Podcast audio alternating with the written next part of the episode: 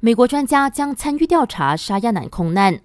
小型飞机坠毁沙亚南，导致十人死亡的悲剧，牵动全国人民的心。为了尽快理清真相，沙亚南警区主任莫哈默伊巴透露，来自美国的航空专家将参与到我国当局的调查行动，以协助剖析坠机原因。万众瞩目的雪州大臣人选即将出炉。雪州王宫昨天发文告宣布，雪兰莪州务大臣的宣誓仪式将在后天二十一号早上十一点举行，下午两点则轮到州行政议员宣誓。尽管没有透露大臣人选，但根据西蒙领袖早前的说法，西蒙按照规定向雪州苏丹提成了三个候选人的名字，但内定人选依旧是看守大臣拿督斯里阿米鲁丁。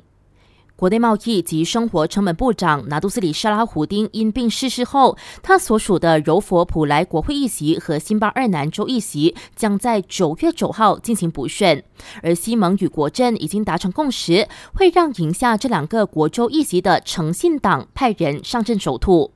诚信党主席拿督斯里穆哈默沙布今天宣布，如佛州前议长苏海战将代表西蒙竞逐普莱国席，而新邦二南州议席则由诚信党巴吉里区部署理主席纳兹里阿杜拉曼负责守土。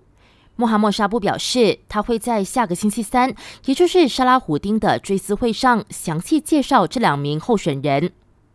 感谢收听，我是维言。